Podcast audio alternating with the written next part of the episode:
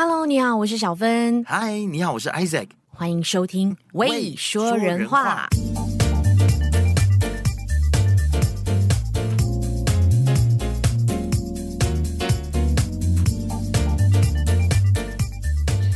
其实呢，我真的是很希望说恭喜我们说人话得奖，但是哎呀，第三届又是入围没有得奖，好可惜哦。可是你知道吗？我们未说人话这个 podcast 呢，是这一次入围全球华文媒体报道大奖所有的，不管是节目或者是所有的媒体人当中，唯一一个就是连续三年入围的。哎，我们也蛮厉害的，连续入围超级厉害的啊。对啊，我们超级厉害，而且呢，只要是呃侨委会或者是央广的人介绍我的时候呢，都会说他们已经连续第三年入围喽。你可以听听看喂说人话，我也有听呢，哈哈之类的。我就跟你接待我，我就跟你说，央广人都有收听我的节目，你就不相信？他们他们很爱我们，他们真的很爱你，就是一直跟我提起。哎，能杰这次，他们以为你有去，你知道吗？能杰。因为我一而再再而三的问他们说，那如果是这样的话可以去吗？如果是那样的话可以去吗？是，对，所以他们就 expect 说，我们那一天的颁奖典礼你是会到的，或者是那一天的那个交流会、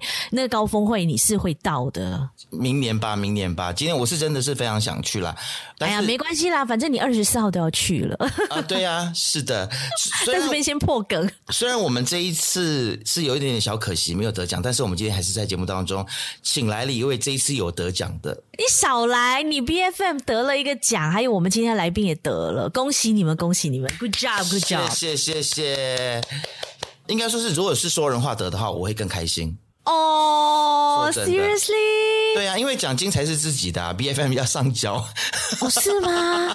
哎，这个我也是想问你，这个钱是老板有给你吗？还是要上交给公司哦？我们应该是上交给公司啦。对啊、oh,，It's okay。啊，可能是上交一部分，然后再拨一点给我们，还是怎么样？反正到时候再说。我觉得应该会，但是或者是今年的红包就大一点。Maybe maybe，但是就是如果是我们自己得的话，我们是不是两个人就可以？你知道吗？我本来是想说，这次如果得的话，这次奖金就全部给你。为什么？因为上一次奖金全部在我这里啊。可是你也买了器材呀、啊。也是啦，但是我是觉得说做了一些，对啊，我就是要给你，然后叫你去升级你的器材啊。哦、oh,，so sweet。是啊，好了，我们我也蛮想买那个三千块的那个麦克风。没有关系啦，你的声音用两百块的都听起来像三千块，好吗？是不是？真的。是是我们今天的来宾跟你用的是同一支麦克风哦，我们来听听看他的声音是不是用两百块变三千块。来，我们有请南洋商报黎天华，也是这一次报道大奖的其中一位得奖人。嗨，大家好，能杰好，小芬好，我是天华，很会得奖，而且他，你知道他用这支麦克风听起来只有两千五。哇，你的嘴巴好甜！没有小芬是三千啊，而且是两千五。明明，但是而且明明长的是二十八岁，但是实际年龄是三十八。亚西郎哦，你是怎么保养的？我的天哪，你们把我捧上天了。对啊，今天请来节目的是南洋商报的蛮资深的一位记者黎天华。我相信在马来西亚媒体界，应该没有人不认识你吧？不太好说，我觉得还是低调点比较好。你早来了，你低调。后来我才发现说，哎，在脸书上我们共同的好友还蛮多的，而且很多都是东马这边的文化人啊，或者是媒体人，对不对？是是是。你到底是怎么样把触角伸的这么广的？就是西马，你本身是在北马，在槟城嘛。是的。那你怎么是把这个触角可以伸到东马我们这边来？感觉很像什么老妖。有没有？哎，什么东西啊？是是这样的，就是因为之前有幸到这个东马参加那里的周选嘛，那就待了一个十几天，同时就跟他们保持联系到现在，所以我们都是很好的朋友，至今都还有联系。嗯嗯，哎，其实说到你这次得的奖项，其实你是文字报道类的大奖嘛，对不对？然后呃，那一天其实。哇，你讲那个得奖感言的时候，其实真的是很感人。嗯、但是我觉得时间真的是太短了，要不要今天再多给你一点时间？好的，可能呃，在收听的观众朋友可能不知道我当天是多么的丑啊！我我我基本上是通过连线的方式参与颁奖典礼，因为啊、呃，跟能姐一样没有办法到台湾参与嘛。那我在致辞的时候呢，就致辞到一半，突然之间哽咽了，哽咽，然后落泪。嗯哦，你们在现场可能看到我是哽咽，我，我看到你是哽咽，然后我也鼻酸了，我也我也眼泪也快掉下来了。哦，那就好，因为你们在现场呢，通过大荧幕看我是哽咽。其实我在家里连线的时候。我是不停的落泪哦，对，我是不停的落泪，所以我根本没有办法很好的把我的这个字词给说完，而且整个五官也扭曲的很难看。我我我过后我再重新播看回那一个直播的时候。天呐，我真的是表情管理很糟糕，真的是很后悔。还好不会啊，我觉得真情流露啊，啊那个才是最重要、啊、最感人的部分。那当当然可能呃没有看到这个片段的朋友不晓得当时我说了些什么。我一开始呢我就说，哎，非常感谢大会颁这个奖给我们，因为啊、呃，南洋商报它明年庆祝一百周年嘛，那我们在倒数进入一百周年的时候呢，能够获得这个国际殊荣，我觉得是一个很好的礼物。那接着下来我就提起我的母亲了，因为嗯，我去年也有参加第一届啊、呃，第二届的时候我参加了，那时候是我的第一次，当时我就很开心的告诉我的母亲，我说我入围了，而且是入围两项诶，嗯，她听了，她直接就说 好。我祝你呃再接再厉，我听到我真的成语，我很生气。我讲妈，你应该说旗开得胜，再接再厉是不对的。你是不是 expect 我会输呢？结果我真的输了。当时啊、呃，当时是八月份入围的时候，嗯、呃，十月份他就离开了。对，十十月份他因为嗯、呃、癌症的关系他离开。这句话我就再接再厉，我就一直记到现在。然后十月份嘛，那第二年就是今年咯。今年的时候在母亲节，当时我就第一次要过没有母亲的母亲节，我就想把我的这些思念、我的情绪，可能就转寄在文章里头。那我就开始网罗一些呃伟大母亲的故事，嗯，于是我就在马来西亚收集了五个故事，写出了五位呃特别另类的妈妈的们的故事，嗯，那。刚好这个作品也得奖了，所以当下的感觉好像是母亲的再接再厉，原来是一直鼓励我，直到我旗开得胜为止。所以当我在致辞说起这段故事的时候，我听到现场是有爆笑，我也我自己也在笑，因为我觉得好讽刺啊。但是现在想起来，其实那个感觉是非常的有力量的，很深刻。嗯嗯嗯，这个样子。我我我我在现场啦，本身是在现场。其实我不得不说，天华你的感谢词是这么多得奖人当中最感人的。但真的，我我真的是鼻酸呢。然后我旁边的那位朋友还说：“你好吧，要不要要不要纸巾什么？”因为我听到妈妈这一块，听到家人爸爸妈妈把奖项送给他，或者是之前有一些遗憾，我是最是我是最不行的，我是最哦别打喊的。嗯。其实，因为这次你得奖的这一篇也叫做《另类妈妈不一样的爱》，对吗？就是你刚才所说的，就是说你你把你对妈妈的思念，然后转化成文字，然后去体现说这个社会当中其实还有很多不同类型的妈妈，那其实他们的爱其实是哎是同一样的爱还是不同的爱？呃，另类妈妈同样的爱。啊，同样的爱。对，当时这个篇报道呢，其实我写的是一位男同志的妈妈，呃，男同志的爸爸，嗯，但是他以妈妈的身份呢，领养跟照顾一个孩子，是跨性别人的意思吗？呃，他是男同志，就是男同志。同志哦、对，另外还有一位就是像小芬说的，他是一个跨性人，但是他领养了一个女童。嗯，那另外还有一个妈妈呢，她照顾了上千名孩童，教育他们成才。还有一位吗？嗯，不是孤儿，不一定是孤儿，有的是孤儿。哦、那还有一位是马来西亚的人，他在。这个缅甸就领养了两百多位的这个孩童，都是战乱的孩童哈，战乱失去父母的孩童，以及在槟城还有一位妈妈，她照顾了好几十只的这个毛小孩，嗯、然后甚至为了这些毛小孩呢，牺牲自己的这个生日常生活的那种作息。所以我觉得，哎、嗯，这些母亲哦，她虽然呃可能跟这些孩子没有血缘关系，嗯、但是他们因为有爱。所以他们也是一个很称职的母亲，嗯、甚至可以超越血缘关系，可以超越性别，可以超越种族，甚至超越物种。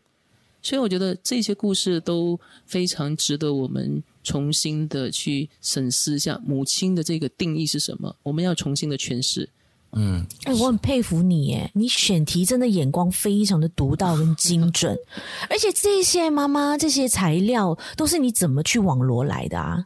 其实都是我周围的一些朋友啦，包括那个跨性人，他、哦、其实是我的一个好朋友哦、呃，在采访工作上认识的，当然我就跟他们保持关系到现在。嗯、那一位男同志的这一个教授是我的大学讲师，嗯，然后还有一些是我的一些朋友，之前提的那三位母亲都是我的朋友。嗯是，其其实我觉得像是类似这样子性别的议题呢，可能肯定就是非常对台湾评审的胃口的，因为性别议题在台湾这两年也非常多的人讨论嘛，然后社会当中其实也有很多的冲撞，然后在马来西亚可以做这样子性别的议题，我会认为说台湾的评审他们会觉得蛮难得的，但是你这一篇文章它在出街了之后。有没有得到怎么样子的 回响，或者是批评？对，能杰，你这个问题多么尴尬，你知道吗？呃，截至昨天，我重新再看一看我的这篇报道哈，我的这篇报道呢，负面的这个 emoji 竟然有八十多个，将近九十个那么多。那正面的呢？正面的呢？对啊，不到二十。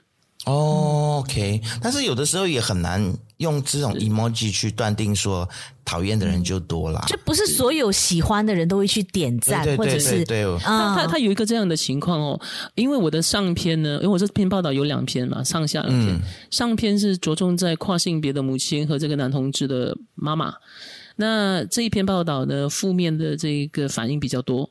我的下篇呢是写三位母亲，就是呃领养毛小孩、领助养战乱的儿童，还有教育上千名全世界各地的这些青年的这个妈妈，那一篇反而还比较好，嗯哦、所以你就看得出很极端的，其实两个反应，嗯，就是读者群还是偏向比较保守，是是是，但是我还、嗯、我我不后悔有做这样的一个报道，因为我觉得始终还是要有个开始。慢慢的去呃影响大家，刺激大家。嗯，是。其实我们很难用 emoji 的这个呃正面或反面的数量，真的去断定说到底是社会讨厌或者是喜欢的人多还是少。但是你刚才讲的那个数量，我觉得也是还蛮值得担心的。意思就是说，我们的社会还是有很多很多的人，他的观念可能是比较是蛮偏见的。就是我不能讲说落后啦。啊，我就直接讲了，就跟不上时代怎样？就你们这些跟不上时代的人要跟上一下，好不好？然后我觉得天华，你是在马来西亚，我觉得就是很少很少见你这样子的一个文字工作者，然后去写这些议题。真的，我觉得我们社会，即便是华人社会，也很需要你这样子的媒体人。唯有这样子的文章，这么勇敢的去写这些东西，这个社会才会。有不一样的眼光跟角度嘛，看见不一样的视角嘛，不然大家总是这么落后也是不行的啦，哈，好不好？大家。但是其实，在《星洲日报》，我也知道有蛮多记者也是像你一样的，就是。会去写这种平权啊，或者是关注一些是啊、呃、少数族群的记者有吗？《星洲日报》有吗？很少看到。有啊，我有，我都是看到。我就有认识一位、啊，我有看到天华有写了，《新洲》有哦。哎，你你我我真的要说这一点，小芬，你刚才提的很好，你知道吗？其实我很多的这个养分都是来自《新洲日报》。是，那虽然它是我们的姐妹报，然后同时也是我们的竞争对手，但是 to be honest，我从小到大都看《新洲》那。星洲有时候，即便是我出来工作哈，嗯、我也会从他们的这些专题里面找到一些养分，无论是他们的、嗯、呃词汇的掌握，还是他们的题材拿捏，他们的角度拿捏，我觉得真的很多启发。对，很多启发，我很喜欢。你们这两个人真的是很无趣哎，就是不会哦，好啦好啦，好干，真的是干，这是这些老爆人 真的是、哦、没有开玩笑。你知道我们未说话风格就是这样喽。不，哎，你好，我是想问天华的事。等下，先让我解释一下。对了，我也是觉得新洲，你看我自己变熟了。对了，新洲确实有不错的记者。必须，刚才是为节目效果，新洲的朋友。哎，我第一次上不要介意哦。第一次上你们的节目，你们不要把我给吓坏。没有很多人来都吓坏啦，都不敢来第二次啊。哪有？大家都很想来第二次。好了，我想问天华的是，天华，如果说像你们写这样子的关于两性平权或者是一些少数族群这种 LGBTQ 的课题，如果你们去报名一些像我们马来西亚的一些你知道吗？媒体大奖的话，像这次海外媒体报道大奖，但是在马来西亚，比如说 I don't know 是不是有一些，like 沙拉越是 Kenyaland Award、嗯、Journalism Award，嗯嗯，但我不知道西马是什么。你觉得会被评选？呃，喜欢吗？还是说这种课题以报社的角度是不太想要让你们记者去报名的？我觉得还 OK 嘞，嗯，基本上我刚入行第一年的时候也是，因为我入行已经十六年了哈。我入什么？你入行有十六年？怎么可能？是你看起来就是刚出社会啊。他十八岁就 进南洋。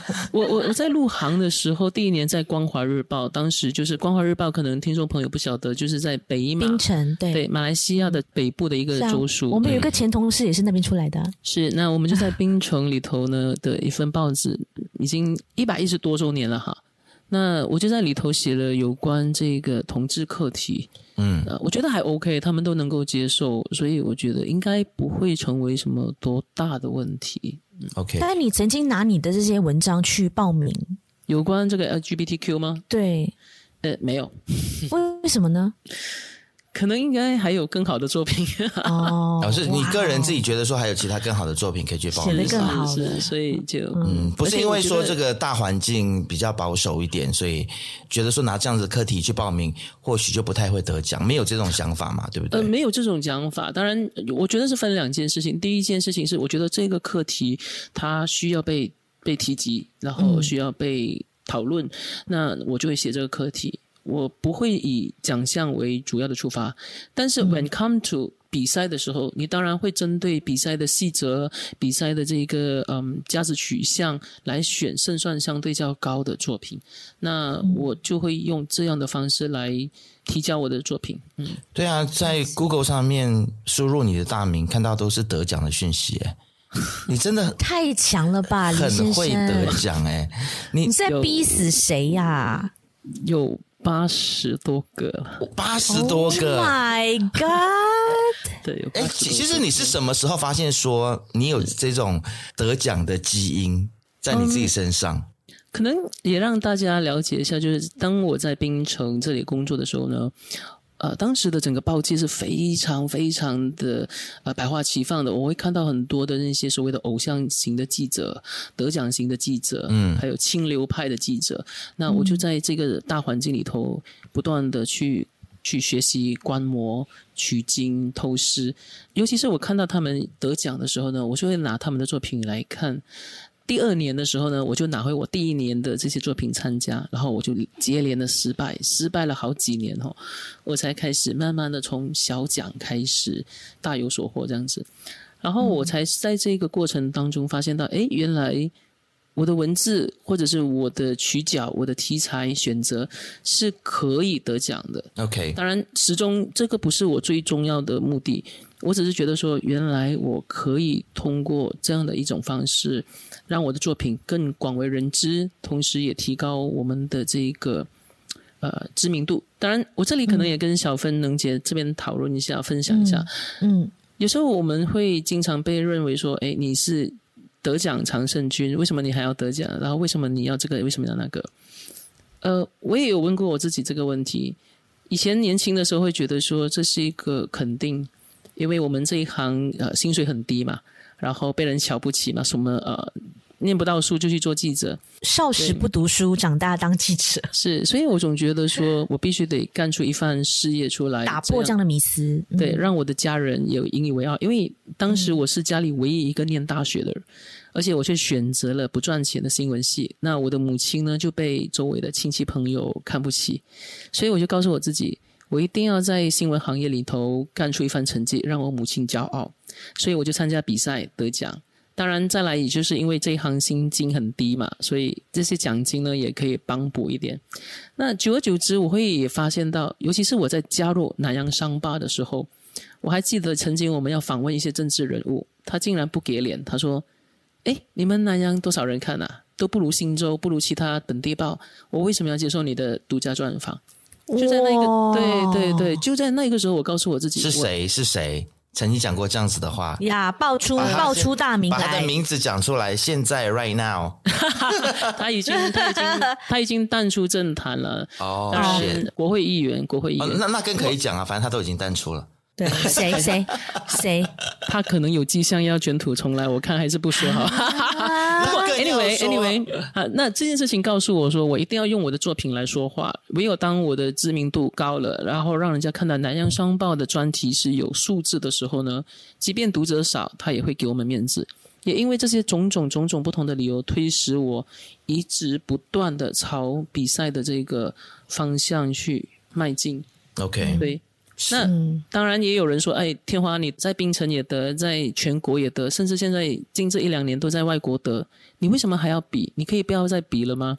也有人跟我说：“天华，你要华丽转身了，不然你以后会很惨。”为什么不要比？他他的理论到底是什么？他原因他拿的够多了啦。对他们说：“第一，我拿的够多；第二，我应该给机会下面的人，给新人。对，第三，应该要华丽转身，总好过我被人拉下来过后呢，被人超越过后才停止比赛。”他说的也是有道理，真的。想太多吧？我觉得。但是我的一个想法是这样哈，如果今天。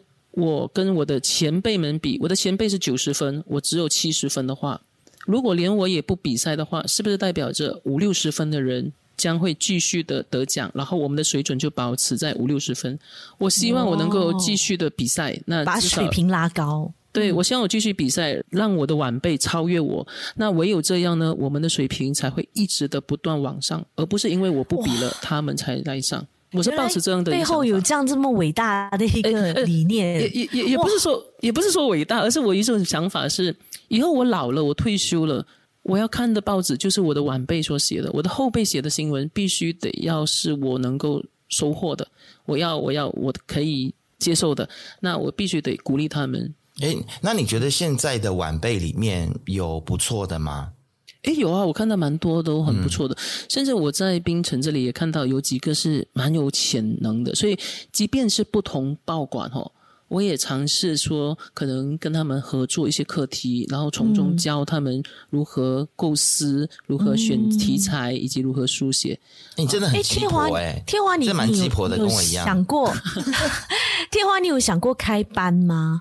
让一些后辈可以来上你的课，听听看你怎么选题。嗯、呃，其实如果有机会的话，我不会拒绝。像之前吉打州的一个活动呢，就安排我跟吉打州所有的老师跟中学生一起交流如何写新闻，如何写文章。那还有就是呃，有一个全国的论坛呢，就参与了谈谈新媒体。那至于新闻写作教同行同业的话，可能还没有，因为我也不可能说，哎，来。叫我吧，叫我吧，我得了很多奖，你们一定要叫我来跟你们分享，我也不可能这样啊。但但是我觉得可以在我们节目里面今天来做一些心得分享了，啊、就是说，是你是平常怎么选题？其实我跟赖小芬也很想要投师，我很想透视哎，对啊，你眼光怎么这么精准，这么独到，会去想到，比如说要去采访，像我听你跟能杰的那一集，就是在 BFM 上面的，就是二战时期的日籍性工作者南洋姐，我就好喜欢，我听了两次，还有大麻合法化啦。运动员之死这些很有意思的这些题材，哎，这些很多记者都没有想到，或者是没有想过会去找这样子的话题来写，因为还蛮敏感，或者是蛮蛮难去找到受访者的。那你当初是怎么样？呃，就是眼光这么精准，或者对，对你平常在选材的时候，你在想题材的时候，大概会是怎么样子的一个过程？嗯，我觉得是在日常生活中，比如说我会看看报纸，然后从别人的新闻里头找可以深入发掘的一个角度，或者是在日常生活里可能跟朋友聊天，然后了解一下他们的近况，然后他们遇到什么问题，或者是嗯，可能尝试把不同事件串联在一起。可能我跟大家分享一件事情，就是我正在写着一个有关学习国语的一个课题，哈。那为什么会有、oh, okay. 对华人学习国语？那这个是一个很有趣的现象，是，有趣。呃，我的朋友呢，他在银行工作，他就整天跟我投诉说：“哎呀，天哪，这里的华人竟然不会说马来话，不会说国语，很糟糕啊，完全不能沟通。”我就是啊，马来话超破的。连连基本的沟通也不行诶，可能小芬你还很厉害，你还比他们好。那再来同一个时期呢，又发生了另一件事情，就是这个林文清国会议员在澳洲嘛，嗯、他是马来西亚马来西亚裔，但是去到澳洲当上澳洲的国会议员，他就在国会上呢、嗯、说了流利的马来话，被首相称赞。那又在同一个时期呢，我的一个朋友在新加坡新传媒工作，他就告诉我，新加坡有一位艺人啊，暂时就不方便透露名字。这位艺人呢，竟然要来马来西亚，通过远距离的方式学习国语。所以我就把这三件事情串联起来，我就在想，为什么澳洲的这个国会议员、新加坡的艺人都要坚持的学习国语，甚至是 keep warm 国语，但是就在马来西亚的这些华人却可能。瞧不起国语，这间中到底发生什么问题？以及如果持续下去，又会造成怎么样的一个冲击？所以我觉得这些可以研究探讨。呀、yeah，This is how I get topic。呀，OK，嗯，而且你你会想到的角度还蛮国际化的。我发现，就是像你的南洋姐，她是二战时期，哇，这么久远的事情，然后是、嗯、你会去挖出来，对，然后是日本的这种性工作者。然后在南洋发生的事情，然后它是跨国的，然后你还用这样子的事情来反映、反思，说现在的乌俄战争，我在想说，你到底头脑里面都在装些什么东西？你想的东西很宽很广，但是又非常与时并进，然后也跟得上现在大家最关心的议题。我觉得我会有这样的一个嗯想法，可能要特别感谢一个人，就是我的前两任的老总。他叫庄庄中南，庄中南老总。嗯，当时我入行可能呃，我入行大概三四年吧，他就离开了。嗯、但是我记得二零零九年他来我们报馆的时候，他说了一句话，我记到现在。你看，二零零九到现在已经十多年了，我还记得。他说，地方性的新闻一定要有全国性的要求，那全国版的新闻一定要有国际化的视野。所以他这样说呢，就让我不断的要提升我自己。当大家可能只是写地方性的新闻的时候呢，我的地方新闻一定要有全国性的高标要求，甚至是把角度谈到去比较大的一种制度性的改革，还是全国性的一些影响。那全国性的新闻呢，我也必须得要拉高标准，去到要有全国性，甚至是国际性的角度出发。嗯，有一个好的老板还是很重要诶。是，它是一个明灯。嗯，对。其实你现在人是被塞冰城嘛？我我一直在想说，像你这样子得奖无数的记者、媒体人，人才，对，还有人才。嗯、如果来吉隆坡发展的话，因为这边人脉也好啊，然后企业啊，啊、嗯呃，又是这个行政中心，如果在这边的话，不是会发展的更好吗？为什么你会一直想要留在槟城？你你对这个地方是有有着怎么样子比较特殊的情感吗？还是怎么样的？呃。我想可能是这个样子吧。嗯，虽然我是驻扎在槟城，但是其实我也有时间是在吉隆坡，可能就一个月一次，还是偶尔还是会来吉隆坡。当然也是为了采访才过去。嗯哼。那甚至我有时候会去到其他的州属，像东马我也有去。嗯，至于你问到为何不来吉隆坡，其实我反而想说的是，我为何一定要来吉隆坡？因为你知道吗？当时我记得。我从《光华日报》做了一年，然后我第二年我就被挖角去到《南洋商报》。嗯，当时有一位长辈，我非常敬佩的长辈，他很关心我，他就说：“我的第一份工作就在《光华日报》，我的最后一份工作也在《光华日报》。那你为什么不能够就只在《光华日报》待下来呢？”他还提醒我一件事情，当然他是好心，他真的是很好，我到现在还是很尊敬他，跟他保持联系。他说：“我宁可在小池里面做大鱼。”我也不要去大池里面做小鱼，所以天华，嗯、你要去南洋的话，请三思。当时我马上我的想法是奇怪，如果我去到大池，为什么我就一定是小鱼呢？我也可以在大池做大鱼啊。嗯，对啊，所以当时我就有一个这样的一个想法，所以我就告诉我自己，同样的，如果我今天去到南洋商报在槟城这里的一个小小办事处的话，为什么我就不能够做全国性的报道？为什么我就不能做影响国际性的一些报道出来？我也不一定就要到吉隆坡，我才能够写到全国性的课题。尤其是在疫情的时候，我就发现到，原来我已经可以通过视讯的方式，或是远距离通电话的方式，采访到一些来自其他州，甚至是其他国家的这些受访者。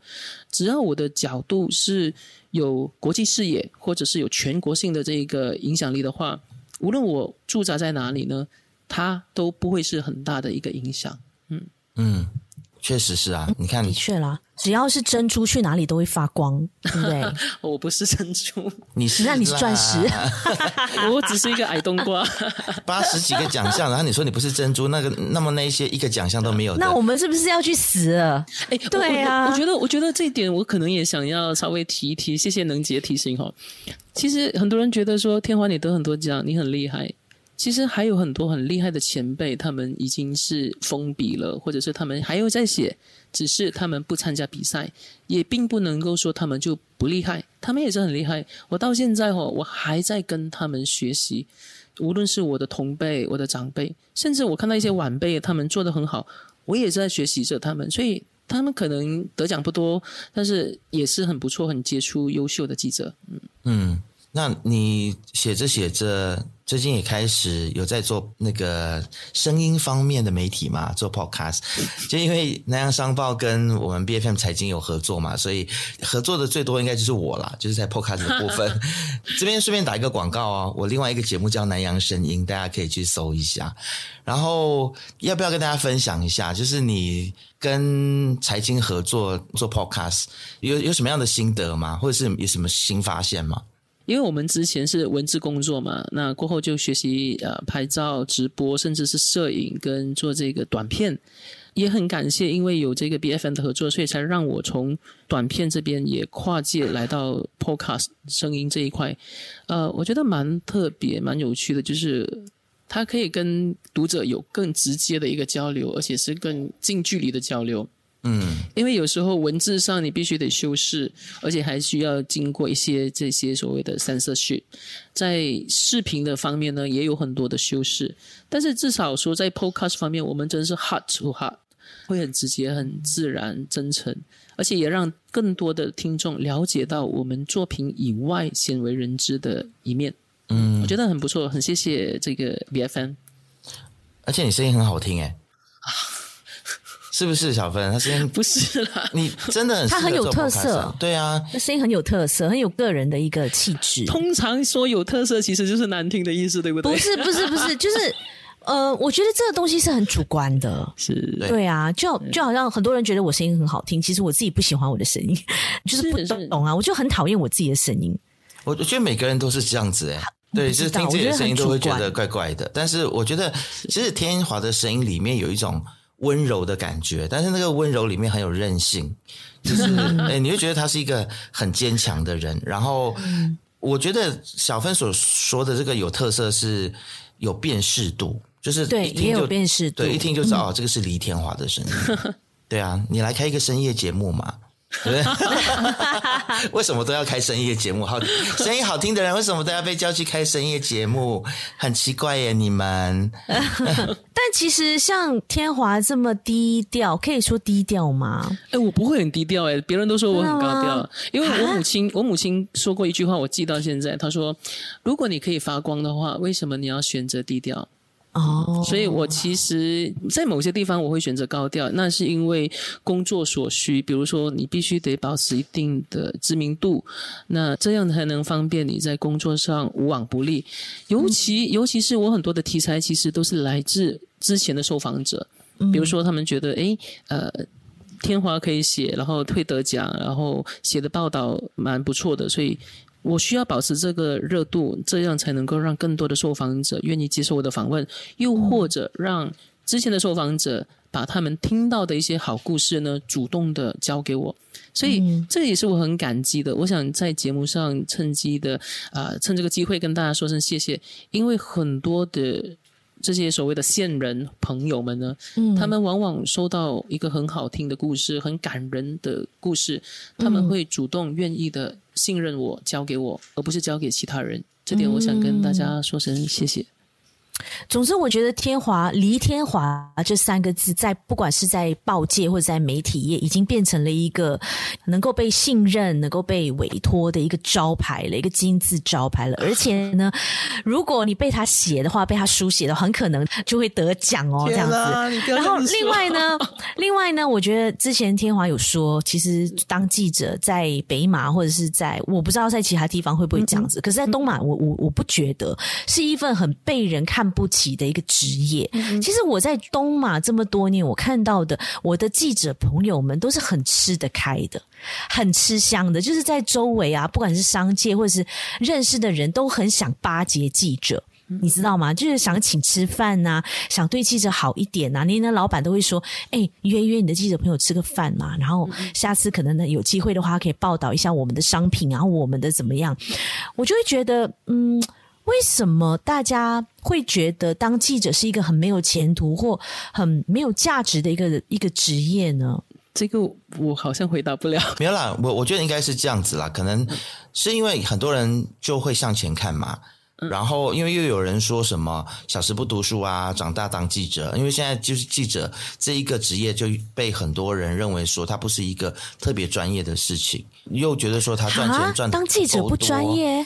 我觉得大家会混淆，因为有一些可能那种八卦杂志啊，或者是很有立场的一些媒体，他们的记者可能写的东西不是很让社会大众所认可。你知道吗？或者是就觉得说他们只是流量考量而已嘛，所以对记者这个身份就会有一些比较负面的看法。啊，另外一个就是说可能会觉得说，呃，记者可能钱赚的不够多啦。就是你念书，然后念了这么多，然后大学毕业之后去当记者，就像像天华，你可能你家人以前可能也不是很很认同你来做这一份工作嘛，我猜是吗？就是刚才你好像有讲，是，是，是，是，是，所以。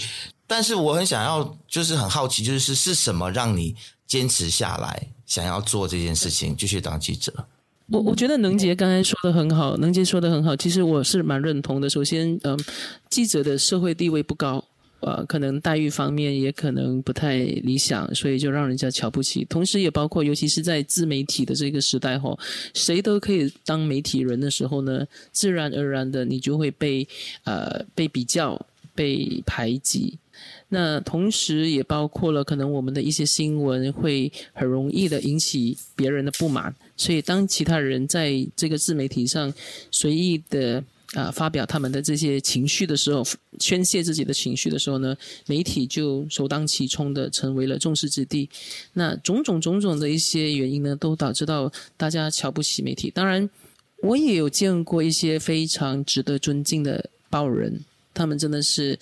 以这一行为傲，我也非常的敬佩他们，也希望自己有一天可以像他们这个样子。但不过小芬刚才提的也的确是，有一些媒体人确实可能，嗯，在操守上有一些不太妥当，所以引起别人的一些不满。曾经我在中国的时候，我自费去中国采访一个新闻，就是女书，就是全球只有十三个人懂的一种文字，女书。当我接触中国的官员的时候，他很怕，他很担心。直到我跟他采访完过后呢，他才放下防备。然后在晚上喝茶的时候，他才告诉我说，一开始他不太信任我，原因是在当地呢，媒体必须得收钱，拿了钱才写报道。如果不给钱的话呢，他们反而还会写不好的角度出来。对，所以他对媒体非常的防备。当下我觉得很惭愧，当然我也不能怪他。我只能够自我反省，然后也希望说，我们尽可能的就不要让别人有这样的一种想法，因为毕竟我们都是同行同业嘛。嗯。所以当别人有这样的想法的时候，其实对我们以后的采访工作并不是那么的好了，我觉得。因为。我这边要小小抱怨一下马来西亚的媒体环境啦，就是我们马来西亚其实有很多的人才，像天华这样子，不管是平面的也好，或者是我们做声音的，或者是做呃影像的都好，我觉得自媒体也好，对，嗯，大家都非常的努力。但是我们这边面对的一个问题就是说，很多的媒体老板他会希望用最少的预算，要我们去生出最精彩的内容嘛。我就知道说有一些媒体人。会自费去做一些可能，可能他的公司，他所属的公司都没有要求他做到那么好的报道，但是他为了报道好的这个整个更加的立体，或者是整个更加的丰富，所以呢，他就会非常热血的自己出钱，然后去出国，然后去找题材或者出国去访问。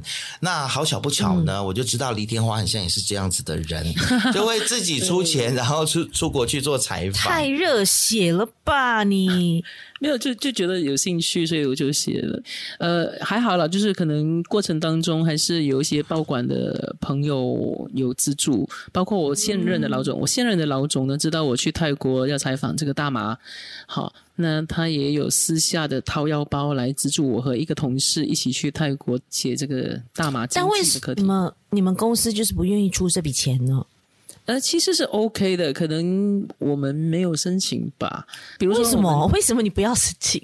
因为这是你是去工作啊。那像你南洋姐的那一篇，很像就是你自己自费出去。对，南洋姐的是我去到东马，我自费报道。嗯，嗯对我，我其实我觉得我们也不用纠结去怪说是谁的对或者谁的错这样子，你知道吗？但我想要讨论的这件事情，就是说，我也很想要鼓励我们本地的媒体的老板或者是经营者，应该要比。记者或者是在前线的人更有这样子的 sense，先去想到说，哦，OK，有一些什么样子的新闻，比如说我举例来讲，乌俄战争，其实有哪一家媒体如果真的出钱给记者去前线去做采访，不用多，可能去一天两天做一两则，我觉得他对于整整个媒体，我就不要讲说他可能会有多少流量了，我相信流量肯定是会有的，但是它会带来后面你整个媒体的高度就不一样了。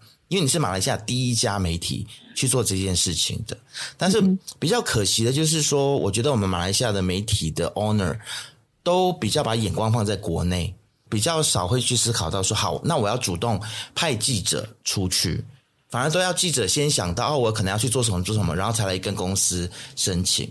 我觉得那个在态度上面还是比较不一样，你觉得呢，天华？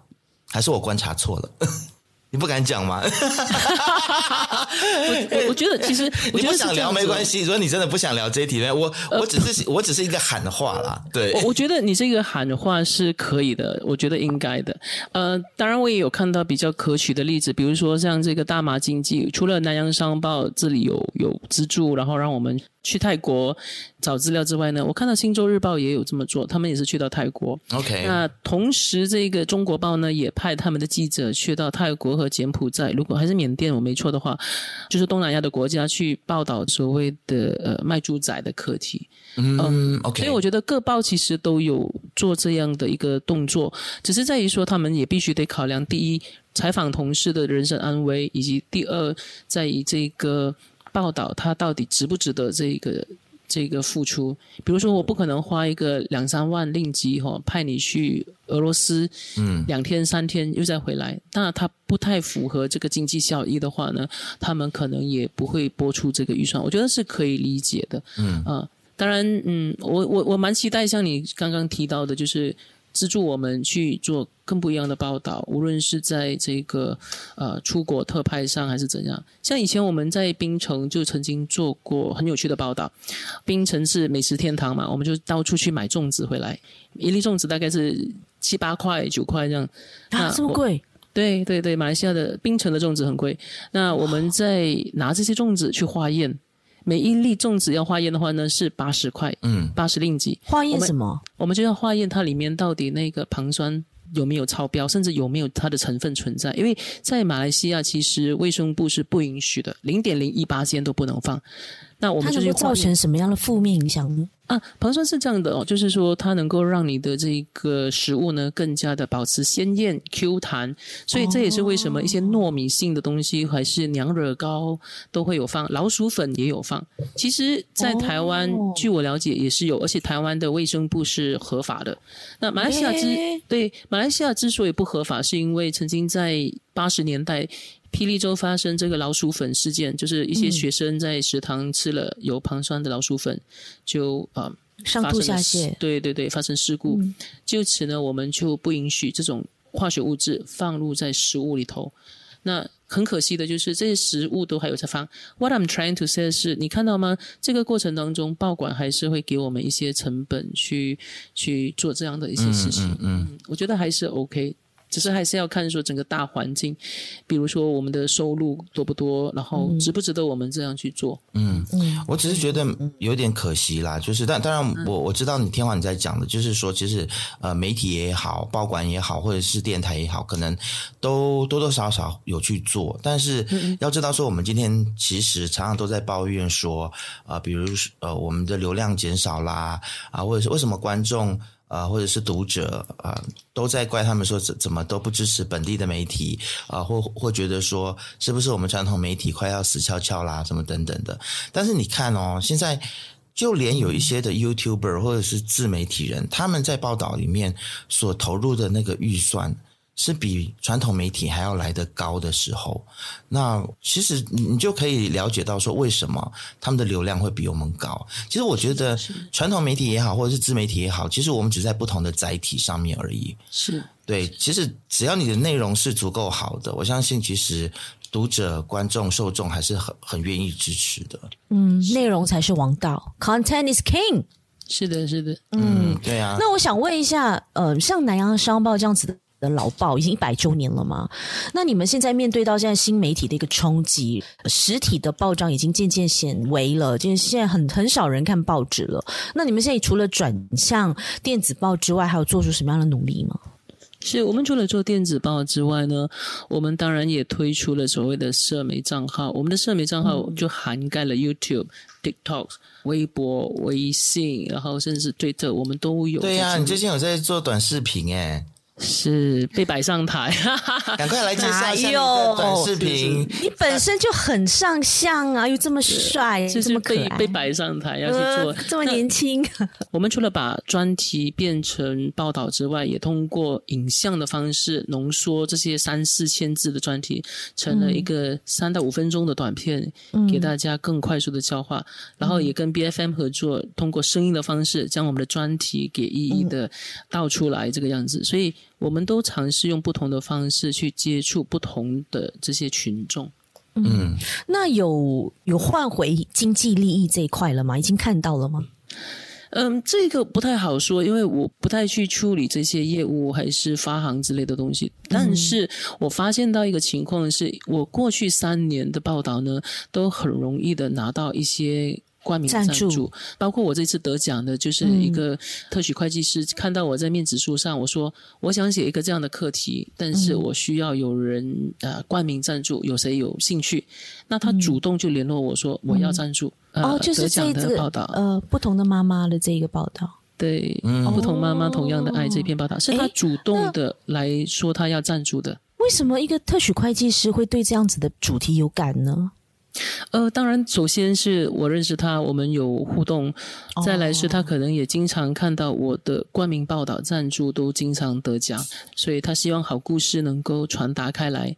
过去三年，我发现到越来越多的企业朋友哦，他们会因为你的故事感人或有一定的意义呢，愿意去冠名赞助你。嗯，我觉得这是很可喜的一件事情，也希望接着下来会有越来越多的人投入在这样的一个举动上，那能够让好故事传达开来。嗯嗯，我现在想要聊一下关于黎天华这个人，我觉得我们已经聊了大概五十几分钟，但是我还没有问一些我很想要问的问题。就是其实天华，你会你觉得你自己是一个会自我怀疑的人，还是你是一个特别有自信的人？哈哈哈，能杰，为什么你会问我这个问题？其实我真的像你说的，我是一个会自我怀疑的人，但是很少人会看到出，很少人会看得出。因为我觉得你有时候你就往往你会推翻自己的一些东西，然后再重来。是是是，是是，我这个观察没有错吧？这个观察很 sharp，真的很 sharp。很多人都觉得说我很有自信，然后在工作上就呃以为我很厉害，其实不是的。我我我其实很多时候都在自我怀疑我自己，包括我选了一个题材过后。我会不断的推翻，然后我写了一个引言，我的开头写了，我会不断的打磨，再推推翻自己，所以我花很多时间在工作上。可能小芬这里不了解哦，我我让你知道一下，嗯，你知道吗？别人工作可能是十点到六点嘛，嗯，我我工作呢是十点开工，我做到六点，六点过后呢，我吃了晚餐，然后运动了过后，我又继续工作，嗯，工作到凌晨，嗯，那即便是我周假也在做，为什么呢？嗯，因为我必须得不断的打磨、推敲、推翻，嗯、然后再阅读、才能够写好一篇专题，不然难怪得了这么多奖。也也不是这么说，而是因为如果我在工作的时间来处理的话呢，我可能要花一两个月才能够写一篇。嗯，这样的生产速度并不符合经济效益。对，嗯、所以这也是为什么你看我截至十月哦，我已经写了二十五篇专题了。我们的专题其实就是一定要超过一版，它可能是两版、三版，甚至是五版，然后每一篇大概可能是三千到四千字。哇，真的很厉害！我觉得这是我应该要做的，不然，比如说一个很好的故事交给你，嗯，如果你只是随随便便这样去带过的话，那你是浪费这个题材，我，嗯，我我会觉得很可惜、很遗憾，所以我必须得把它做的最好。当然，有时候做得最好的时候，刊登了过后，才发现到原来你还可以更进一步啊，自己做的并不是很好。这种估摸的个性真的是，对呀，你累死自己，但是也会让你一直去创造巅峰，一直去打破自己的。我我想要问的就是说，其实像这样子的个性，他会不会面临很多压力？就是特别是在精神上面的，因为你你其实你工作时间很长，诶，你你有时间 relax 吗？其实。但我觉得他对他来讲，那个不是工作哎、欸，你知道吗？就好像我们很爱音乐的人，像我们本身是 DJ，我们每天都在听歌，听歌对我们来说就是工作。啦你，你但我不觉得那个是工作。你听歌你是 receive，但是他是要很多一直在 output，你知道？你是我我觉得我觉得小芬 no，but still he's enjoying it。对，小芬你说的对，我跟你是同一种人，嗯、你你知道吗？是很多人都问我说，你不需要休息吗？我说不是，你跟他不是同一种人。我我写稿真的。是休息，对我来说，我你知道吗？我去出国旅行，我一定会带电脑。对，我出国旅行一带电脑，因为我觉得那是让我很好的休息的一个管道，让我解压的管道，也是写稿。嗯，所以我很 enjoy 写稿，对，就好像写日记一样，你知道吗？没有，但是因为我很佩服你的地方，是因为你是一直在输出。你知道我，我像我们的工作的话，我们的输出是做节目，然后像小芬的工作的话，他是听了节目之后啊，听了音乐之后，如果他要把音乐写成乐，我去选曲，或者是选曲，对对对对，那那个是 output 嘛。但是就是呃哦，对了，可能工作狂这个部分上，小芬跟你蛮像的，因为我知道小芬工作起来也是蛮，你知道。也是，他很愿意，我也是非常投入的。对对对，对嗯、那但是说，我就想要问你们，你们这样子的人，所以工作就是一种 relax 嘛，就是休息嘛。你总要有休息的时候，真正休息的时候吧。我觉得工作对我来说，呃，已经没有了这个界限。他他的这个定义我已经完全很模糊了。对我来说，我的生活就是我的工作，我的工作就是我的娱乐，我的娱乐也是我解压的方式。啊，这这这样子，你会觉得说会不会是就是错过了一些什么东西？比如说感情啊，或者是说你知道的，就是我们人生还有很多美其他美好的事情。哎，还好我都融为一体。比如说我跟朋友聊天。聊天的东西可以变成我的题材。那我去旅行的时候，我的所见所闻可以成为我的一个一个切入的角度，我的养分，对，也是我的养分。所以，对啊，真的，我我完全分不出那一个界限在哪里。所以你问我压力的话，呃，我的压力应该就是说这个题材写不出来，写不出来，或者是这个题材太大了，太大块头了，不知道怎么下手。是，我觉得是有这个压力在。嗯，OK。那你每次遇到这样子的瓶颈或这样子的压力的时候，觉得诶，怎么样着笔我才会写得比较好呢？比较顺呢？你都会找谁来谈吗？或者是去干嘛吗？转移焦点，然后再回来工作？如果我遇到一些可能我不太敢做决定的部分呢，我会请示我的上司，或者是我的一位朋友。那他之前也是报人，那现在他就在韩江传媒大学教书。那他是我的学姐了，所以我就想听听他的意见。当然，我并不是说每一次都会聆听，就是会照单全收，我会做一个参考。坦白讲，我觉得你把你自己个人跟工作包在一起，只是你的一个伎俩。你不想让我再去多挖关于你自己个人的事情。I hate you，又被我看穿了吧？你真的很适合这份工作啦，我是觉得。嗯，他是天生的文字工作者啊。呃，也也不太好说。其实目前是，但是可能久了，Who knows？对吗？哦，OK，所以你有有过什么样子的想法吗？除了这个文字工作之外，以后还想做其他的？还想开发什么领域吗？或你的我其实没有什么想法，我只是觉得说，可能呃，目前这个领域还是我喜欢的领域，然后呃，长远的我就不太好说嘛，对吧？不要把话说死。没有，应该这样这样子问啦。就是如果有人要挖角你的话，就是现在比如说其他报馆啊，或者是其他媒体、嗯、找你过去他们那边的话，你会考虑吗？还是你觉得说，嗯，现在南洋的这个南洋商报的这个环境，其实你非常的满意，你也非常的舒服。嗯、明白，的确这几年都有一些媒体想要呃伸出橄榄枝了，无论是网络的还是其他的报馆，但是我个人可能有一些小小的洁癖。嗯，曾经有一个网络媒体想要找我过去，但是后来我知道他背后的金主是从事这个金钱游戏的，嗯，所以我就拒绝了。OK，对，那你们真的蛮洁癖的。呃，我我不太能够接受这一点。然后再来就是我我蛮喜欢目前的这个空间。目前我所写的这些课题呢，都是我自己策划、自己写。当然有一些是可能主管觉得需要我帮忙，他就给我一个题材让我自由发挥。但是他们即便给我题材呢，他们也给我一定的自由。比如说我要如何构思，我要如何切入，呃，他们都让我自由发挥。这个是我蛮 appreciate 的。所以，即便如果是有其他报馆想要让我过去的话，我也在思考着，我到底是不是有这样的一个发挥空间，还是说可能，诶，天华你只能够写经济、教育，你不能碰，嗯啊，然后旅游你不能碰，你只能够碰娱乐。那如果是这个样子的话呢，我就可能比较绑手绑脚，因为我基本上财经、房产、旅游、教育、体育、文化，我全部都写。嗯嗯，那如果是给你很多很多钱呢？我想应该不会，因为如果我要钱的话，我已经不进这一行了。一开始他早就发财了，是一开始我就、嗯、他这么多资源，这么多人脉，是啊。但是现在就是你算是一个非常有流量的媒体人啊，对啊。然后其实不觉得，然后有一些的报道你还自己自费，然后飞出国去做的，你不会觉得说那倒不如老子就自己做好了，就我我就当一个自由的记者，YouTuber 啊、呃，或者是 YouTuber 自媒体人，自媒体人。嗯这个我还没想到，因为我觉得我的资源其实你们看起来很多，但是我觉得还是很少。那再来是，我也开始反思一个问题，就在于说这个所谓的自费这个举动到底可取还是不可取？嗯，因为它可能打坏了整个市场。嗯啊，对，为什么呢？哇，看起来很像很伟大，很 you know，就是哇很伟大，为了一个新闻很积极的去去自费去采访。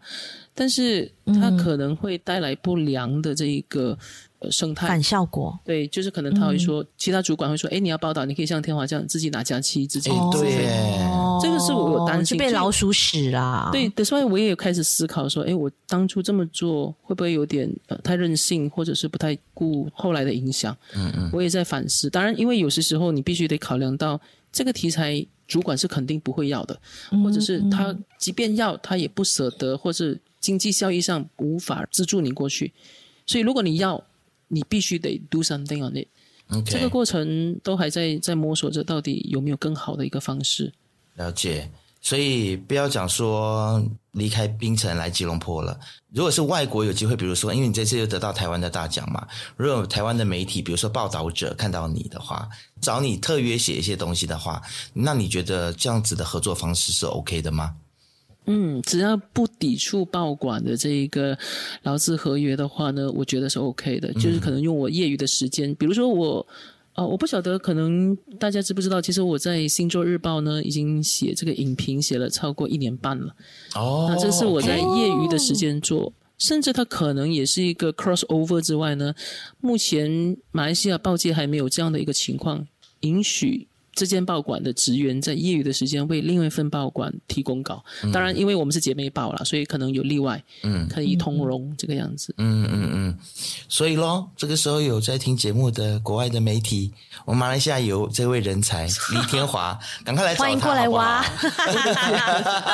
赚赚新台币。好，南洋的长官们，这是来自我们未说人话自己的立场哦，大家请不要 对号入座。他他并没有塞钱给我们。呀，yeah, 我想问天华一个比较呃，就是想了解啦，以你的这么多年在报业或在媒体业的一个观察，嗯、你觉得我们本地的华文媒体，现阶段的华文媒体，你觉得有让你觉得很骄傲的部分吗？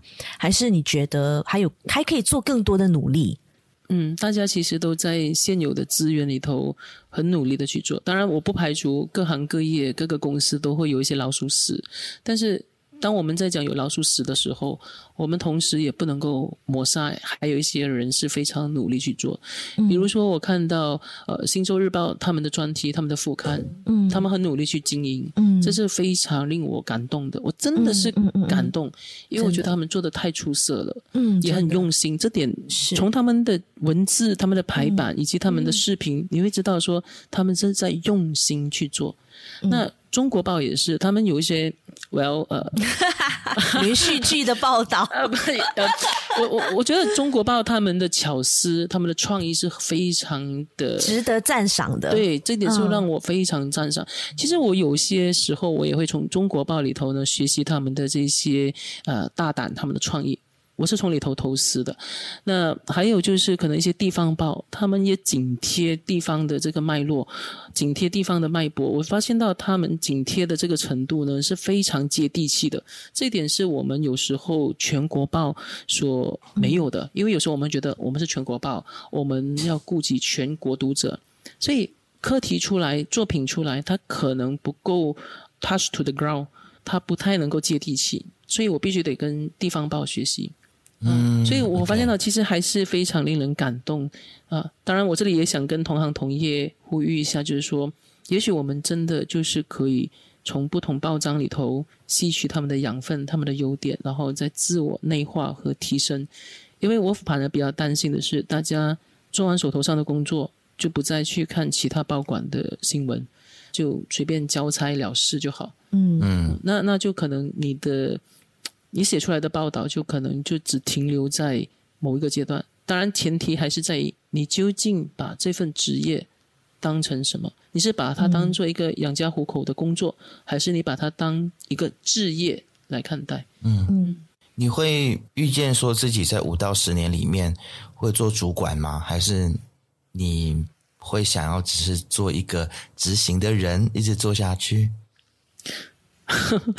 其实我在五年前我是主管，哦，你曾经是主管，我是我六年前呢，我是北马区的副主任，五年前是北马区的主任，嗯哼。但是后来我发现到我还是比较喜欢文字工作，嗯，所以即便我在做副主任，还是即便我当主任的时候呢，别人主任跟副主任是在里头审稿、派人，然后想题材，嗯，但是我在做主任和副主任的时候呢，我还是在前线去采访跟书写。OK，那嗯，经过这一轮，我觉得目前的我还是适合在文字上，在前线上进行一个耕耘。但是与此同时，我也发现到自己开始会跟一些晚辈教导他们，或者是帮我的主管去构思一些课题。所以这个阶段，我就会发现到，哎，我好像已经游走在主管和前线之间。OK。没有所谓的界限，我觉得就在我的这个定位里头去做我应该做的事情。需要我策划，我就来策划；需要我教导，我就教导。那如果需要我采访，才更有这个效果的话，那就让我去采访吧。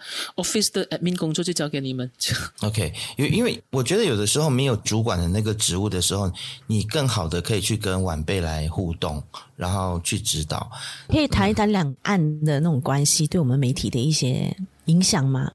你我觉得你可以从你可以从中华教的那个。对啊，那篇文章去跟天华来聊会比较好，因为是这样。因为这次在论坛里面就有人丢出这一题嘛，我就觉得哇，好有趣哦，好值得讨论哦。怎么说呢？OK，到最后，OK，这是华文媒体高峰会的最后一个题目的时候，他们不是有十几个代表啊，那些那些社长都出来吗？但是有一个啊、呃、记者就问了一题，我觉得很精彩的一题，就是说。因为这几年我们都知道，就是呃某强国就一直在用一些不管是政治啊，或者是利益上的一些关系去做一些收买媒体的动作，包括我们本地很多华文媒体都感受到或接收到了这样子的一个所谓的压力。那你觉得，身为一个要中立报道新闻的一个媒体人，要怎么样去抗衡这样子的力量呢？来平衡报道？我的想法很简单诶，如果这是我的工作的话，我当然做啊。嗯，我就是如果今天他跟你说你的节目就是去采访这个单位，然后采访这个单位的某个领导人呢，角度是这个样子，我还是要做啊。对吗？因为毕竟是就是配合他们的官方的角度。是的，但是呢，你还有另外一种处理方式，就是在这一个工作交差了之后，你是不是可以通过另一篇报道来平衡？哦，举个例子，我举个例子，我觉得我、嗯、我今天不针对任何一个国家，也不针对中国还是什么，我们就只谈一个很很中肯的一个例子。之前有某单位呢，就希望我可以写说台湾。是一个非常值得大家来上市的地方，那他就希望很多的马来西亚企业能够到台湾上市，那叫我们列出所有上市的这些优点跟契机在哪里。那当然我知道说这个是一个大外宣，那我在写了过后，我交差了，我第二天呢就写了第二篇，谈的是，诶。我在好处之余，是不是也有一定的坏处？嗯，那有什么是我们值得注意的？嗯，那我只能够通过第二篇来加以平衡，因为第一篇毕竟是工作嘛，而且已经被交代下来，嗯，甚至是可能已经是有人呃付费的，那你也必须得写啊。嗯嗯嗯嗯，其实我觉得很少马来西亚的媒体人像我这么幸运啦，因为我现在工作的这个公司里面基本上。是不会被压着去做我们不愿意做的课题，但是我也知道说很多的本地媒体为了生存的原因，所以他也必须要接受一些广告啊、植入啊。嗯、那我我了解天华所说的，就是当这个是被指派的工作的时候，那你就得做嘛，对不对？嗯。但是，是呃，除非你自己的政治立场是真的是真的非常偏向某一边，那或许你就。呃，会完全的去讲他的好话，但是如果你是一个合格的，我不要说特别杰出啦，但如果你是一个合格的媒体人的话，那你至少会去做一些平衡报道。我认为不只是强国，任何一个国家如果太刻意的，然后花钱去左右媒体的风向的话，这绝对对媒体的生态来说不是一件好事。我们不应该去责怪那些，或者是觉得说那一些去帮某个国家写什么什么的人，媒体人操守不够好。我觉得还是要回到那个源头，嗯、去怪某一些国家，他的外宣是不是做的太过头，或者说他们的行为是不是会影响到我们媒体的生态？是，我想可能是这个样子吧。嗯、你看，好像马来西亚之前会有这个报纸的存在呢，一开始就是我们想要传递某些政治理念。比如说，我们国家要要争取独立，所以一些意识形态呢是必须得被传达开来。那同时呢，也有一些商家想要把自己的产品呢通过报章介绍出去。所以媒体它本来就是一个载体，让所有人呢去分享自己的这些意识形态，还有自己的产品宣传等等之类的。它本来的性质就是这个样子。如果今天有人付费的话，那为什么他不能够？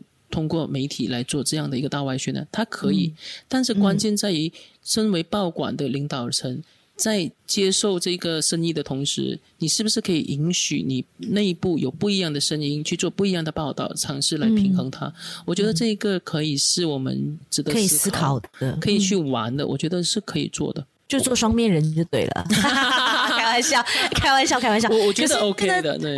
就是这一次二零二二年全球华文媒体高峰会，就是最后一天，侨委会呢，他们邀请了很多世界日报、中央报的这些社长、老板们，这些大佬们，呃，现场就有人抛出了这样子的一个问题，我非常印象深刻，就是他回答的这个角度是非常有趣的。他说：“那就要看你这家报社或者这家媒体是多大的一个媒体。”你们要养多少人？如果说你们要养的人真的是就是那几个，或者收入是真的就是这样而已，那你就一定要接受啊，for survival。对，因为你要知道你，你你活不下去，你更网论说哇，你要怎么样的呃中立、公正、平衡的报道，嗯，就是不可能的事情啊。Come on，我我还听到有另外一个分享者，他又讲说，如果你真的是不收这些钱，那你就活不下去了，那你就干脆卖掉好了啦。嗯、你干嘛要？如果就是做太多违背自己良心的事情的话，那你就干脆把你的媒体卖掉，卖掉拿那个钱再去另起炉灶就好了。所以我是觉得蛮有趣的。对，就现场丢出了很多有趣的观点，是，而且也觉得是值得思考的这一点，真的。嗯，我认为其实媒体帮。任何国家或帮任何企业打广告，必须要回到一件事情啦，就是他有没有违背你的初衷，或者是违背你的良心，或者是违背人权。比如说，如果跑去写新疆在教育营是一件是不存在的这种，你知道？我觉得这个就真的是很，真的是很超过了假新闻，这个就是假新闻、嗯、假新闻的范围了。对，但是现在还是很多人在做，没错，但是。我们在一个很特殊的时代，很特殊的世界啦，所以有时候是非对错也都被扭曲的很不成样子了。但是我我想要说，就是其实我们能不能够还是回到一个一个空间，或者是回到一个讨论点，是说我们做的事情，除了对得起自己的良心，也不要去伤害到别人。嗯那你今天如果你做的报道是让某一些人的权益受损的时候还不被世界看见，然后你某些人在受苦受难，你还在为施暴者来辩护的话，那就赶快卖掉收一收吧。对，我，我觉得这个行为真的就是非常值得下地狱，所以 就呀，千万不要做这样子的事情啦。我认为，嗯，但是，Well。哇，很难！我在想，如果是我去的话，我真的很难下笔，因为你要粉饰太平的话，你你说不过去；但是你写到太过露骨的话，中方那边会不满。就像 BBC 这样啊，BBC 就是去到他们指定的哦一些工厂，就他们现在在在教育他们学中文，然后他们学一些做一些手工，然后之后他又偷跑去拍一些他们不给进去的一些 zone 啊。我觉得 BBC 就很聪明啊。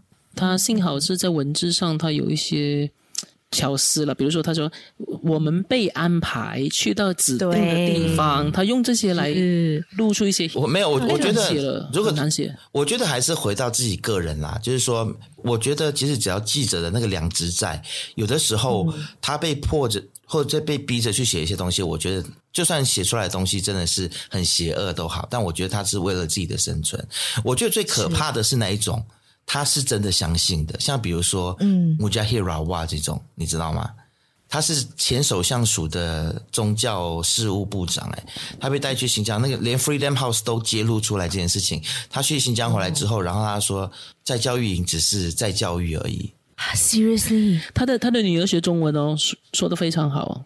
嗯，但是就是就彻彻底底的大中华教，就对，因为他对他的女儿在中中国学习嘛，然后就拿到资源啊。嗯哦，那他比我们华人，他跟我们这边的华人没有什么两样，就是去拿资源，嗯嗯嗯，拍马屁。但我觉得这种就是真的很邪恶啊！我觉得这种人真的很值得下地狱，if you ask me 啦。因为为什么会这么说？我觉得你要去想象说，那一些在新疆教育营有多少人妻离子散，有多少人在里面被绝育，有多少人在里面受苦。那最后来跟我们讲一下好了，就是你接下来还有什么样子、什么样子的作品是可以让我们期待一下的？而且大选要到喽，马来西亚全国大选，接下来有没有准备好迎战了吗？哎，的确，因为我们南洋商报当然也少不了会要写这个大选的课题嘛。那之前呢，我们就报道了。这个大选以及之前几届的大选用了多少钱？那些钱是用在哪儿？我觉得这个是很有趣的，大家可以期待。已经刊登了，大家可以上网找。但是我们会跟 BFM 合作，把这些专题，总共五篇的专题呢，变成呃声音报道，让大家掌握。为什么大学会花那么多钱，以及一些鲜为人知的黑箱作业在哪？但是我个人呢，有两个小小的预告是，是我们跟槟城的这个州政府有一系列的报道，让大家重新的再认识槟城，嗯，啊，槟城一些鲜为人知的一些景点到底是怎么来的。好，那我们也有一些视频可以跟大家分享。那另外还有一个是我自己自费去冰岛 Iceland，那我会写四篇游记。冰岛游记有有看到在 Facebook 上面有看到你美美的 这个海报的照片，还有风吹的那一种 effect 有没有？是因为我我向来写游记的一个一个理念是，我不能写 Google 可以找到的资料。Google 可以找到的话，为什么我要看你的报道？哦嗯、那你的报道一定要告诉我一些能够触动人心的东西。我不知道的，嗯，对，那触动人心的东西呢，就是人。所以我去旅游的时候，我很喜欢写人，比如说不丹、西藏、尼泊尔，还是哪里，我都会写当地的人，嗯，这个样子，嗯。好，我们就期待天华接下来精彩的作品。好，谢谢，谢谢，然后也谢谢天华今天来到说人话当中，谢谢，谢谢天华，也恭喜天华得奖哦！我、希望你再接再厉，明年再参加再次得奖，好不好？也希望明年可以再次的看到大家。嗯嗯，okay, 好，好，拜拜。